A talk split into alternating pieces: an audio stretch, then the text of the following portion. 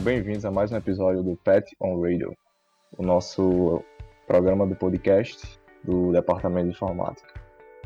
É, o meu nome é Renato, eu sou bolsista do PET de Ciência da Computação.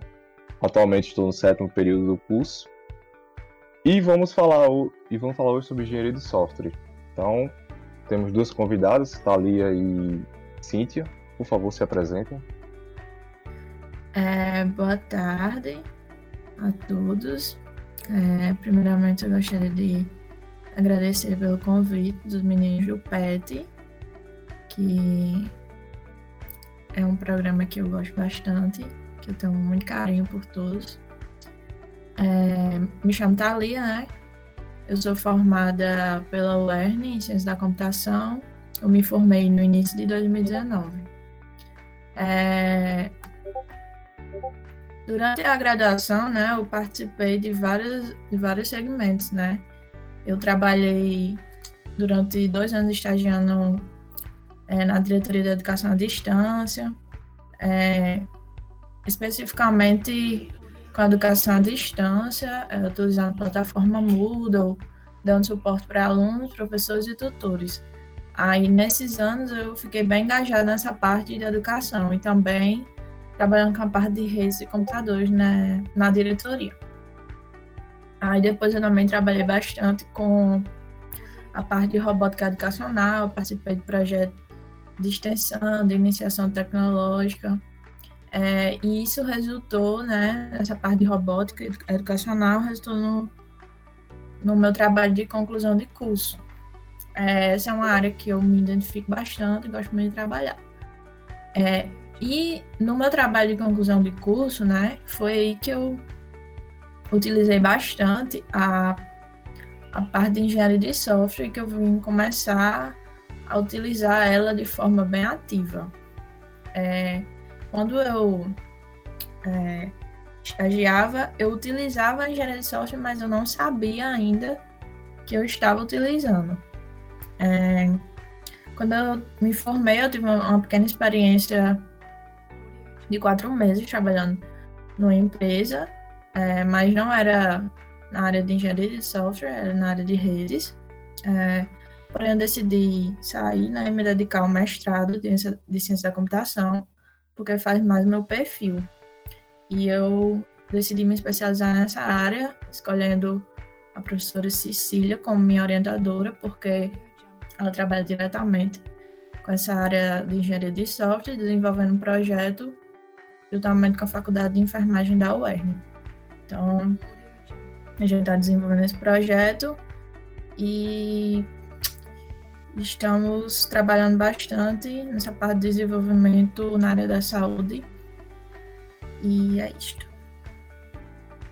Muito bom, muito bom. É, Cíntia, pode, pode se apresentar agora? Falar um pouco sobre você, quando você chegou ao mestrado e tal. Olá, galera. É, boa tarde, inicialmente. Como já foi dito, me chamo Cíntia Moreira Maia. É, sou mestre em ciência da computação, sou graduada em sistemas de informação e atualmente sou professora de curso superior de análise e desenvolvimento de sistemas e também do curso técnico em tecnologia de informação. A minha trajetória acadêmica ela iniciou muito nessa parte de engenharia de software, onde eu desenvolvi inicialmente o meu trabalho de conclusão de curso voltado sempre para o domínio da saúde que foi para auxiliar no diagnóstico de dengue, zika e chikungunya. E no meu mestrado, né, eu participei do grupo de engenharia de software, o GES, da UERN, juntamente com a orientação da professora Cecília Raquel. E a gente é, desenvolveu um sistema de apoio à decisão clínica para auxiliar no monitoramento da disfagia orofaríngea. Né, a disfagia é um distúrbio que o paciente ele tem ao deglutir o alimento. Então, é, sempre eu me engajei, sempre gostei muito de participar dos projetos que envolvem a área de engenharia de software e é um prazer aqui ter essa conversa com vocês. É, agradeço. Foi uma boa introdução para a gente entender melhor como funciona, né? E, aliás, como vocês chegaram a escolher essa área. E e agora, é... por quê? O que é engenharia de software? Tipo, por que essa área? Não, pera. É...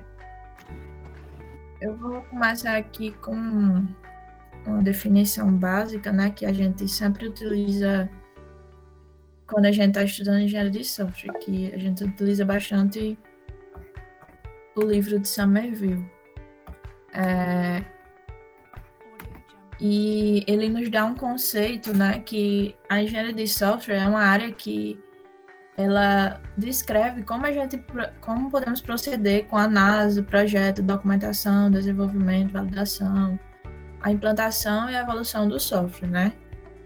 É, obviamente que não é que nem todo software vai se comportar da mesma maneira, isso não vai se aplicar a todos, mas sim um conjunto de regras, instruções e práticas que vão nos dar um norte para o desenvolvimento desses, desse, desses, desses programas. É, então, a engenharia de software é mais utilizada é, no desenvolvimento de software profissional, porque quando você está programando um software de forma individual, é, você vai saber utilizar aquele sistema porque é você que está desenvolvendo. Mas quando você vai desenvolver para outra pessoa, então você tem que enxergar o que aquela pessoa quer da forma que ela entenda. Então, essas técnicas vão nos ajudar, vão nos apoiar, vão nos vai fazer com que o projeto evolua e vai fazer com que a gente atinja o resultado esperado, atendendo às expectativas do cliente. Isso é um ponto interessante, né? Que é, muitas vezes o cliente ele quer algo, mas ele não sabe especificar direito como ele quer aquilo. Isso, e aí, então. É, depende muito do, da, do, do profissional para poder tentar assimilar o que ele quer, mais ou menos com, com o que você vai fazer, com o que você vai trabalhar, né? Isso, então a engenharia ela é importante porque ela, ela nos guia é, desde as primeiras entrevistas feitas com o cliente até a entrega do sistema e também a manutenção dele, né?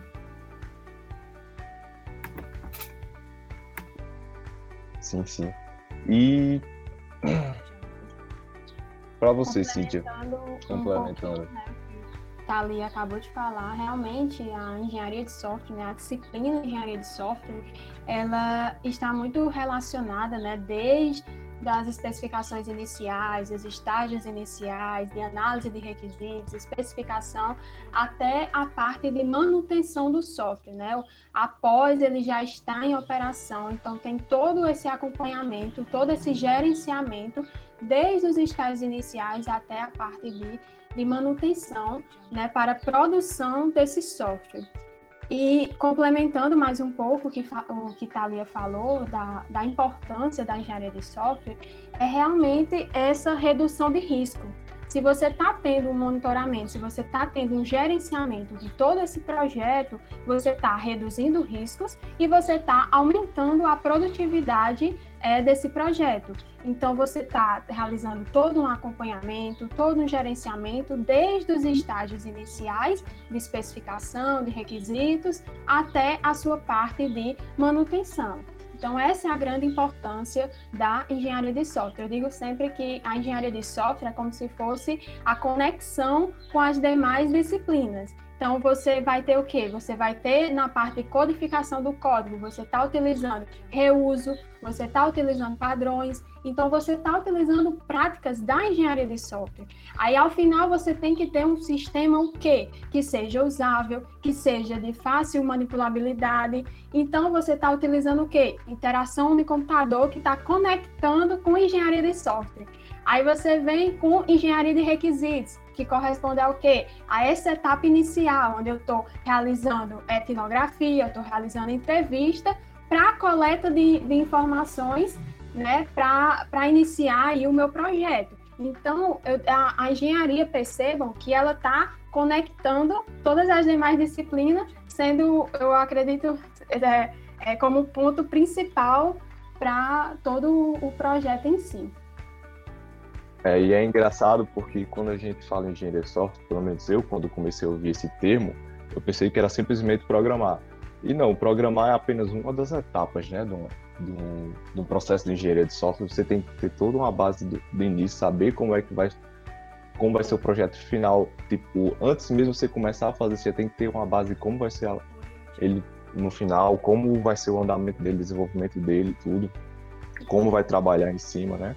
Exatamente. E é uma, das dificuldades, porque quando você começa logo, né, a gente começa a iniciar, a gente começa logo a querer programar, codificar, querer fazer logo né, a prototipação, a implementação. Só que ao final a gente pode se questionar, né? O usuário vai chegar e dizer, é isso mesmo que eu quero, porque às vezes, como foi até dito anteriormente, ele nem sabe o que ele quer. Né? Ele vai descobrindo ali junto, sentando com, com o engenheiro de software, sentando com os analistas, ele vai né, mostrando ali o que ele realmente quer. Então, é, é muito importante é, partir do inicial, identificar, sentar com o cliente, sentar com o usuário, definir o que ele quer, né, é, fazendo por meio de, de prototipação, né, tem diferentes técnicas para elicitação de requisitos. Então, é muito, é muito importante focar não só da gente partir diretamente para a implementação, saber que sim, tem que ter as etapas iniciais, para que no final você tenha o quê? Você tenha um projeto de alta qualidade, que seja eficiente, que seja eficaz e que garanta. É, é, a, satisfaça né, as necessidades, os anseios dos usuários e que, e que você não fique é, realmente tentando saber o que ele quer. E lidar muito com mudança, né, durante durante o processo. Tipo, o usuário às vezes quer algo no início e quando começa o processo ele simplesmente quer mudar o, seu projeto, quer adicionar alguma coisa nova, ou retirar algo que ele tá que talvez não seja necessário. Os clientes, eles realmente eles não sabem repassar. Eles dizem, ah, eu quero um negocinho que faça isso, isso e isso. Eles veem uma simplicidade na coisa que quando, é, quando a gente vai ver uma coisa que realmente não, não é tão simples assim como eles pensam. É, isso é um ponto bastante complicado. E, mas então, vamos dando continuidade. E nessa área, na, na área de engenharia de software, como está sendo a adaptação nessa época de pandemia? Tipo, como vocês estão se adaptando nesse período de pandemia para poder fazer, conseguir manter seu, seu trabalho em dia? Bom, essa é uma pergunta bem interessante e eu vou trazer um artigo que eu li recentemente que ele realmente se questionou dessa forma. É, como a pandemia ela afeta os desenvolvedores é, de software e suas organizações, né? Porque a gente é, acha que os, a gente, né, os desenvolvedores, programadores, porque estamos em um ambiente remoto, né, um ambiente home office, a gente consegue se adequar né, de uma forma perfeita, né, de uma forma é, que, que com condições que nos favoreçam. Só que no artigo eu achei bem interessante o que ele refletia é que é totalmente diferente você trabalhar em casa em meio a uma pandemia e você trabalhar em casa em meio a que você não está acontecendo uma crise né, dessa magnitude. E ele reflete basicamente essa diferença, porque a gente está vivendo um momento complicado, né? um momento de pandemia, onde a gente está passando por diferentes tipos de, de, situações, de quarentena, de isolamento, então a gente não pode sair de casa, né? As condições, elas, elas são modificadas. Então, é, esse artigo, ele mostra, ele fez um, uma amostra de mais de 2 mil, é, de 2 mil indivíduos, e ele constatou, ao final, né, em mais de 16 idiomas também, que é, a produtividade e o bem-estar, eles diminuem. Né? Então, eles estão relacionados, mas eles diminuem por conta do quê? Por conta dessa diferença de você trabalhar em casa em meio à pandemia. Então, achei bastante interessante esse contexto, porque a gente está tendo que se adequar a essa nova realidade, né? Se adequar no trabalho. Então, eu estou tendo que utilizar diferentes tipos de ferramentas para fazer gravação de aula, disponibilizar, sempre engajar o aluno para que ele, ele se sinta, é, de certa forma, acolhido, né? Não solto, porque até porque a gente não está tendo um controle. Então, é, é realmente essa adequação em meio a essa pandemia é, é, é, importante a gente ter essa consciência de, de, que trabalhar em casa em um momento de crise ou não é, tem realmente essa diferença na nossa produtividade, no nosso bem-estar. É, e outra que para quem é acostumado a trabalhar em empresas, né, já sente um peso em, em, trabalhar remotamente, porque você já tem aquele costume de você estar naquele seu ambiente de trabalho na empresa com seus Exato. colegas de trabalho. Exatamente. E principalmente quando você está numa pandemia, você vai ter que trabalhar remotamente e durante uma, pandemia. E você está sujeito a, a, maiores níveis de trabalho, porque você está em casa, então tudo é, se torna um ambiente de trabalho.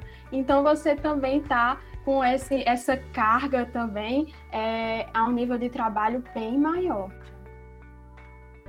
Eu vi, eu vi que empresas, ah, algumas empresas né, já estão é, como eu posso falar, atrasando seus projetos simplesmente porque por conta do que o home office é, ele, ele deixa mais lento o andamento do, dos projetos. Embora que estejam todo, todas as pessoas que estavam trabalhando nesse projeto dentro da empresa este, estejam trabalhando como home office em casa, o projeto, o andamento dele fica mais lento. É isso mesmo.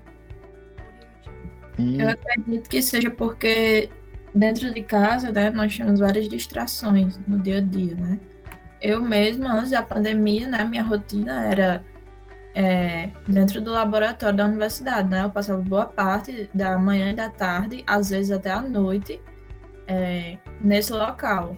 Aí, com toda essa mudança na nossa rotina, é, a gente teve que se adaptar a trabalhar em casa e existem diversas distrações o dia inteiro que ficamos rodeando, como, por exemplo, afazeres domésticos, televisão, a, a, própria cama da gente, que, que a gente. Que quando entra na universidade a gente aprende que, que para ir para casa é só para dormir, né? A gente tem que passar o dia inteiro na universidade, estudando, participando dos projetos e tal. É, eu posso dizer que eu ainda não me adaptei totalmente a essa nova rotina. Eu ainda enfrento muitas dificuldades, tenho muitas distrações, mas a cada dia eu tento superar esses desafios, né? Eu estou sempre buscando alguma coisa nova para ocupar minha mente. Por exemplo, é, geralmente é, eu consigo ser mais produtivo durante a noite, é, quando tudo, tudo tá mais calmo, mais silencioso. É, e durante o dia eu fico tentando realizar essas outras atividades que me distraem, que não estão relacionadas a, aos meus trabalhos, né? Para que de noite eu não tenha que que ter essas distrações. É, mas, é claro, mas claro, sempre abrindo exceções para reuniões ou outras coisas que venham a surgir. Realmente manter o foco é, é mais complicado em casa, principalmente para as pessoas que já têm alguns problemas, tipo, tem gente que tem ansiedade, essas coisas. Justamente, esse é um problema. Esse é um problema que vem assim, que surgiu assim, principalmente agora que muitas pessoas estão passando. Exatamente. E mesmo vocês trabalhando em casa, aliás, independente de estar trabalhando em empresa e, ou em casa, vocês têm as ferramentas que vocês costumam utilizar. Então, eu queria, gostaria que vocês falassem um pouco das, das ferramentas que são mais utilizadas nessa área de engenharia de software.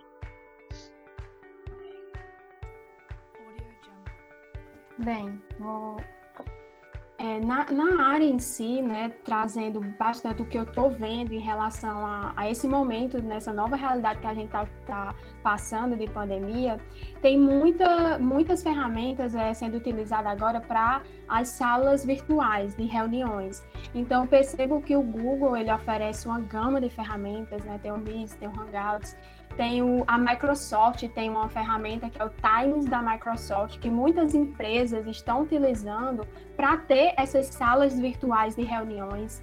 Tem, e voltando, além dessa, dessa crescente número de ferramentas para reuniões, né, tem também muitas ferramentas para o próprio gerenciamento de projetos. Então, eu vou citar é, que é bastante utilizado o GitHub, o GitLab, que lá eles permitem vocês, é, des, por exemplo, os métodos ágeis, que são os métodos que são, estão sendo cada vez mais utilizados pelas empresas, como o Scrum. Lá ele oferece um suporte para você criar a sua lista de funcionalidades, que corresponde ao produto backlog, permite você fazer todo um gerenciamento. E outra ferramenta que muitas empresas estão utilizando é a ferramenta do software Gira. Né? O software Gira ele possibilita também você realizar é, esse gerenciamento de projetos com a construção do produto backlog, com toda essa, essa parte do método ágil Scrum, é, por meio dessa ferramenta da Gira. Então, é, essa nova realidade, ela está é, enfatizando, ela está crescente, né, com essas ferramentas de, de reuniões, e também, voltando um pouquinho para a parte de engenharia de software, tem uma gama de ferramentas aí que permitem auxiliar, pro, pelo que eu conheço mais em relação aos métodos ágeis. Esse software Gira, ele é tipo um software para gestão de projetos, seria isso? Exatamente. Ele é muito voltado para o Scrum. Lá você consegue construir uhum. todo o seu produto backlog, ele consegue fazer, é, auxiliar bastante no gerenciamento do, do projeto para os métodos ágeis. Então, é um software que muitas empresas vêm, vêm aderindo aí para o seu gerenciamento. Ah, entendi. Então, ele funciona para Scrum, XP, é, ah, tem um outro lá que eu esqueci o nome também, mas que são metas de você conseguir trabalhar no projeto. Então, ele meio que consegue englobar todas essas, essas formas de você conseguir trabalhar no projeto? Ou ele é, é mais voltado somente para Scrum? É, eu vejo exemplo. muito ele voltado para o método Agile Scrum. Vão é, uhum. modificando algumas coisas do XP para o Scrum. E, e, no Scrum ele, ele dá realmente um suporte muito bom para você fazer todo o gerenciamento com o Scrum Master, né, com todos os, os envolvidos na, nesse, nesse processo do método ágil. Assim, muito show. Pronto. É, acrescentando um pouco o que Cintia falou, né, sobre essas ferramentas que são utilizadas é, no gerenciamento de projetos em engenharia de software, Sim. nós vemos também que que é, estão sendo utilizadas outras ferramentas para projetos em, em geral, é, como, por exemplo, é, o Slack, o Trello, que é bastante conhecido, né, que é a ferramenta de gerenciamento de projetos, bem versátil, e pode ser modificado de acordo com as necessidades do usuário. É, a gente também está utilizando bastante para conversar o Discord. É, eu, particularmente, estou utilizando bastante é, durante esse período é, uma ferramenta chamada Notion. E eu estou achando bastante interessante. Eu descobri ela há uns dois meses, mais ou menos. E tudo que eu estou fazendo, eu estou anotando lá e dá para compartilhar com outras pessoas. E eu tô achando que minha, produtiv minha produtividade tá aumentando bastante. É, e sem falar que fica tudo, tudo organizadinho lá. É, antes mesmo da pandemia, eu já utilizava é, o GitHub, o GitLab, o Google Keep para anotações pessoais. E tem algumas ferramentas também que são utilizadas em empresas maiores, que são ferramentas pagas, né? Como, por exemplo, o Asana e o Monday.com. Essa ferramenta Notion, ela é parecida com o Trello? Como é que ela funciona mais ou menos? É, ela, ela é. Na verdade, ela é como se fosse um, um, blo um bloco de anotações, só que tem várias várias formas de você. Você pode inserir tabela, você pode criar, colocar imagens, URLs, é, pode fazer como se fosse um jornalzinho, pode criar uma, como se fosse uma página web. É, eu, ela trabalha um pouco sim. diferente da, do. O Notion, eu acredito que ela é mais assim para uso pessoal, sabe? Para você colocar suas metas, colocar conteúdos. Já o, o Trello, ela, ela funciona mais assim, de forma colaborativa. Né? forma colaborativa. Não que o Trello também não sirva para você trabalhar de forma pessoal, que é muito bom também. Sim, entendi. Ah, muito interessante. Não, até o momento não tinha ouvido falar dessa ferramenta do Notion. E então, para a gente dar continuidade, é, nesse, e na situação atual, como vocês enxergam o, a, o mercado de trabalho nessa área. Aqui no Brasil e também pode ser de forma mundial. Tipo, com pandemia, tá existindo mercado de trabalho para engenheiro de software? falando no geral, assim, no exterior, é, teve até um, eu vi uma entrevista da fundadora da Develop Hair, que ela falou que está é, tá tendo uma alta demanda por contratação é, de voltado para a nossa área. E principalmente o foco na parte de segurança da informação porque os usuários estão cada vez mais sendo autônomos, né, ao manusear os aplicativos, ao manusear os sistemas, e essa, essa autonomia gera é, muita, é, muita insegurança à medida que você vai realizando as manipulações. Então, um ponto aí que é crescente é essa questão realmente da, da segurança, que é um dos desafios da área aí de, da, da engenharia de software, realmente. E no Brasil, é, se você colocar no LinkedIn, você, é, você recebe uma, uma gama de oportunidades de diferentes tipos de empresas, não para realmente as oportunidades de surgirem. Então, se você está é, querendo realmente saber de, é, de, vagas, de empregos, de como está sendo a área, se você der uma procurada no LinkedIn, você vai encontrar uma gama de, de oportunidades realmente de diferentes tipos de empresa. É, é, uma área que eu vejo que é bastante promissora e, e nessa, nessa nova realidade que a gente está vivenciando, ela está se tornando cada vez mais presente, cada vez mais ativa.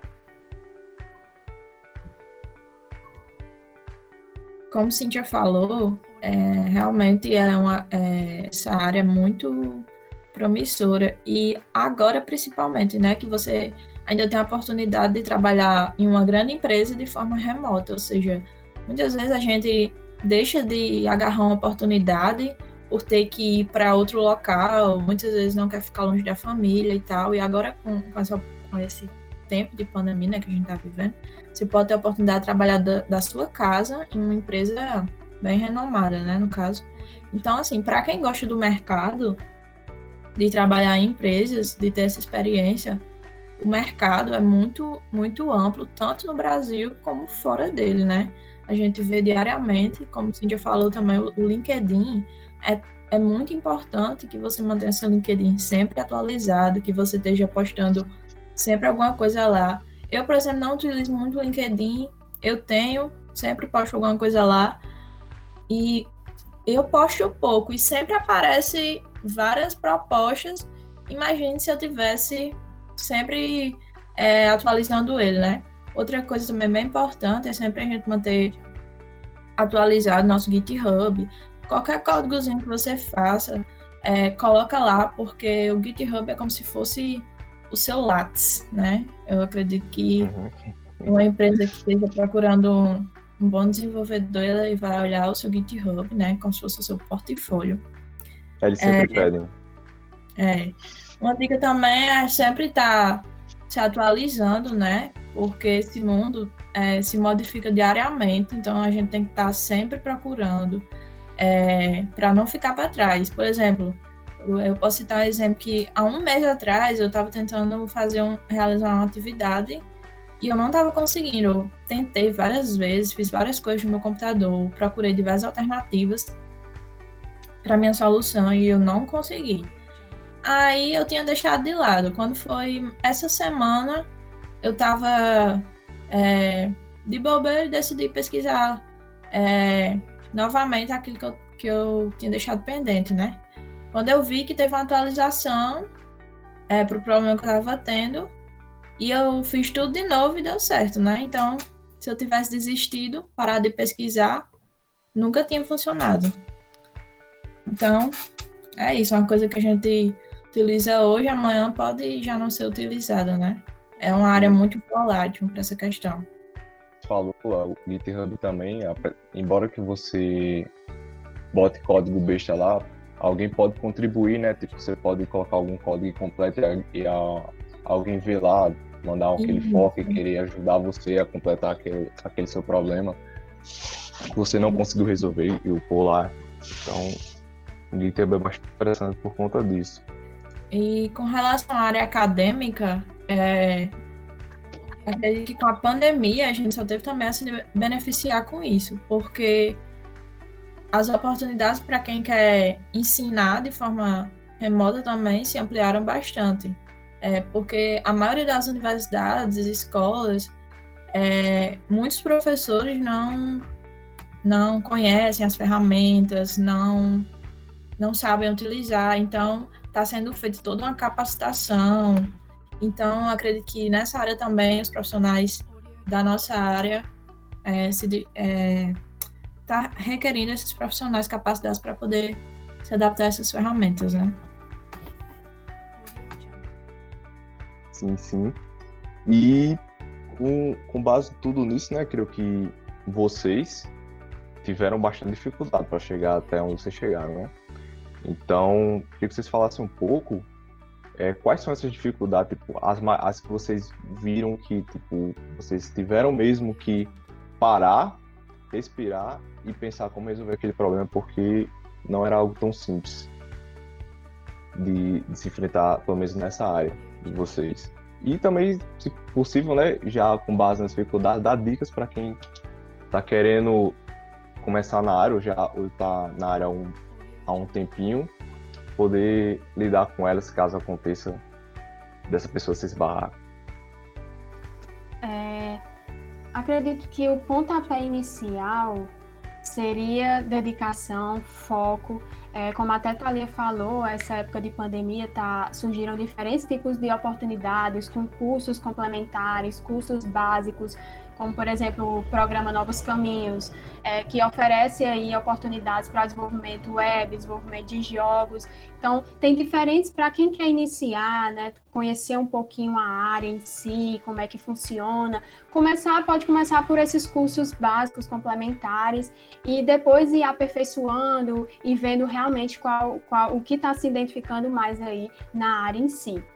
E um, um, dos desafios, eu acho que da área em si, é realmente essa capacidade de trabalhar em equipe, essa capacidade de você ser proativo, é, você sempre pensar nos requisitos do negócio e não é, nos benefícios em si. Então, evitar os conflitos de interesse, você ter é, é uma, boa, uma boa proatividade, acho que é um dos pontapés também aí iniciais e é um dos desafios, você trabalhar né? Pensando grande, uma empresa grande, você trabalhar com diferentes tipos de pessoas e sempre sempre pensando no bem do projeto, né? Sempre pensando nos requisitos em si do, do, do negócio mesmo.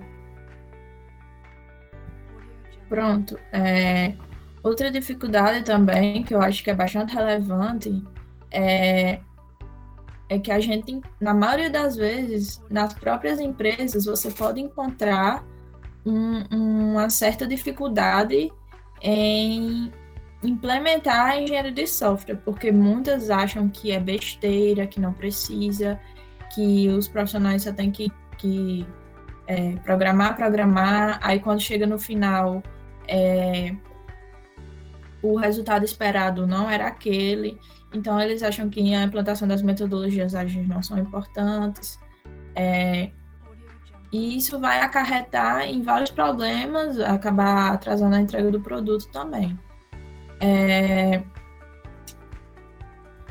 Então, essa questão da produtividade, né? A questão dos prazos que se ultrapassam, custos acima do previsto, é... e também não atendimento dos requisitos do usuário. Isso tudo a gente pode amenizar com a implantação dos métodos ágeis da engenharia de software. E na área acadêmica, vocês acham que são semelhantes as dificuldades com a da área da empresa, da área do mercado de trabalho? Ou tem alguma diferença que é, seria bom comentar?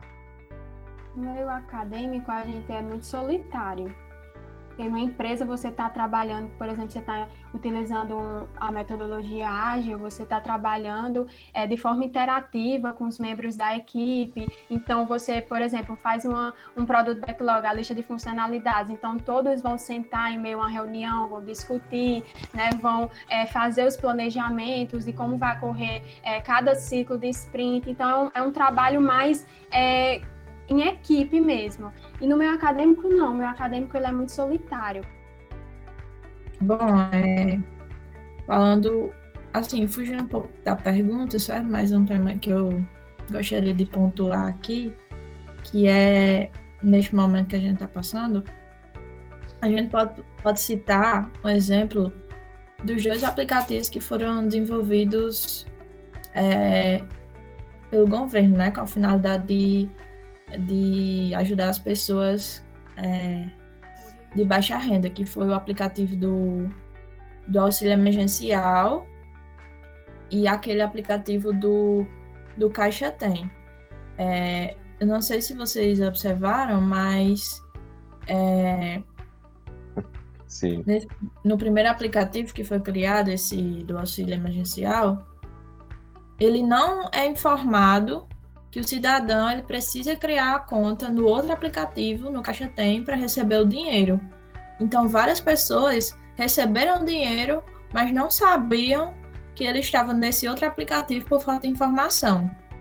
É, ou seja, várias pessoas tiveram que se deslocar até a agência da Caixa para poder é, receber esse dinheiro e formando o resultado disso foi que obteve agências de caixa muito lotada e com isso várias pessoas também disseminando o vírus. Então, a tecnologia era para ter sido uma importante aliada, né, ajudando as pessoas Sim. nessa fase.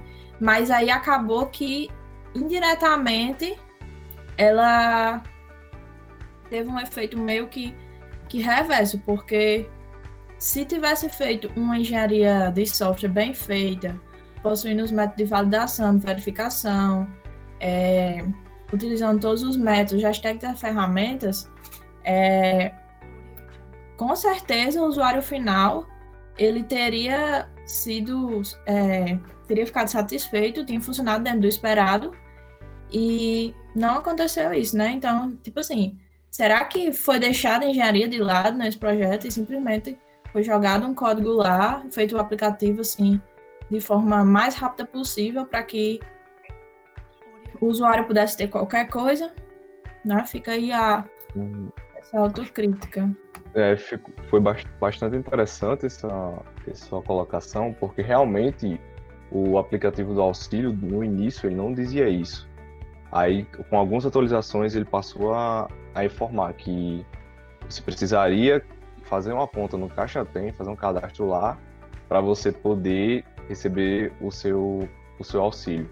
E aí que entra um outro problema que eu que é muito bom, esse ponto que você falou, que é o, o próprio problema da engenharia, que é o próprio Caixa Tem, que até hoje ele enfrenta vários problemas, tipo de você não conseguir entrar na sua conta, você não conseguir acessar seu saldo, de você ficar quatro horas numa fila virtual. Sim, esse problema Entendeu? da fila, muitas pessoas informaram. É, se você pesquisar no, no Google, tem uma hashtag que é, caixa tem não funciona, caixa tem não funciona, essa hashtag é muito levantada. Então, tipo assim, vários prints de erros, muitos erros mesmo nesse aplicativo. Muitos, e, e outras vezes você está logado na sua conta, você está na sua, você tá na fila esperando, e aí quando você consegue entrar, é, o sistema cai. Então, tipo, deu a sua sessão foi finalizada. Aí você tem que fazer login de novo e a partir do momento que você faz login, você tem que entrar na fila novamente. Teve até comentário sarcástico de, de gente dizendo que ah, é o melhor Bank Simulator que existe. Porque você passa horas numa fila e quando você finalmente vai ser atendido, você, o sistema cai e você não consegue. Então, realmente, você consegue ver que. Você, aliás, a gente consegue parar para pensar que pode ter sido sim um aplicativo feito às pressas. Jogaram, jogaram tudo lá e, e saiu aquilo ali. Não foi pensado minucio, minuciosamente de acordo com a área, né? Justamente. É, eu não sei como tá agora, mas até abril, em abril, é, esse aplicativo de abertura da conta digital, ele não funcionava. Não funcionava nem a pau. Eu não sei como é que tá agora. É, atualmente não, não tem não tem tido esse problema da conta digital mais.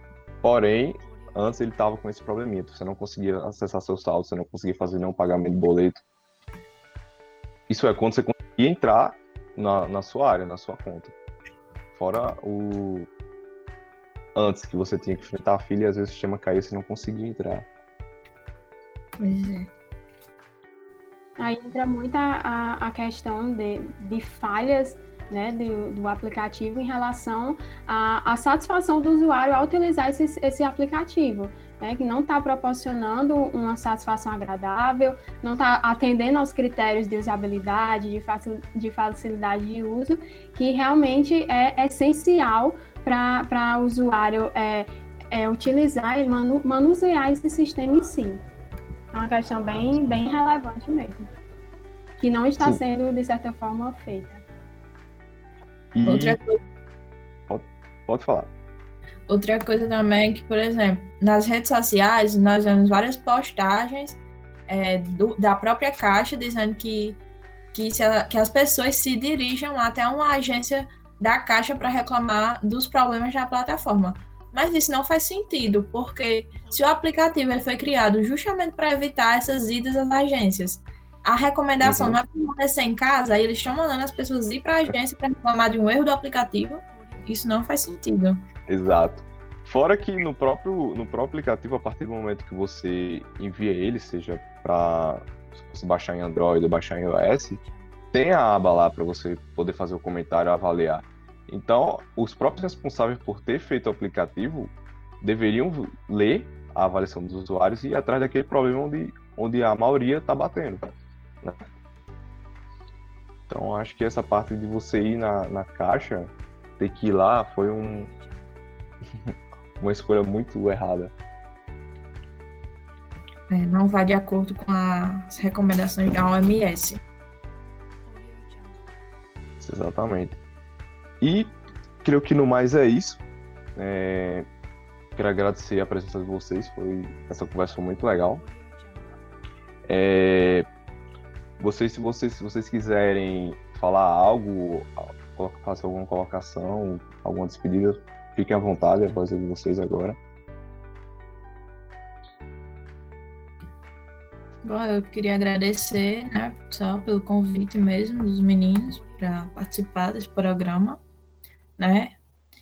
É, quero dizer que qualquer dúvida, assim, em relação ao mestrado e a outro assunto também, se eu puder ajudar, eu estou sempre à disposição, certo? E no mais é isso, só agradecer mesmo. Obrigada. Gostaria de agradecer também o convite dos meninos do PET. É, e gostaria de dizer que tudo na vida é dedicação, foco, esforço.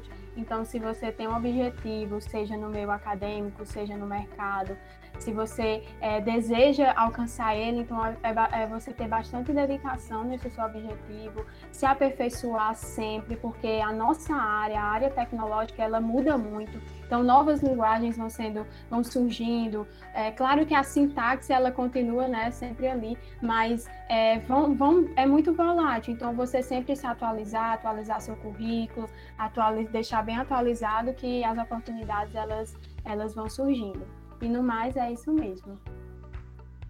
É, então é isso. Novamente agradecer a presença de vocês. Foi um prazer essa conversa. E vocês que estão ouvindo, assistam os outros episódios também. Então muito, tá muito bom. E no mais é isso.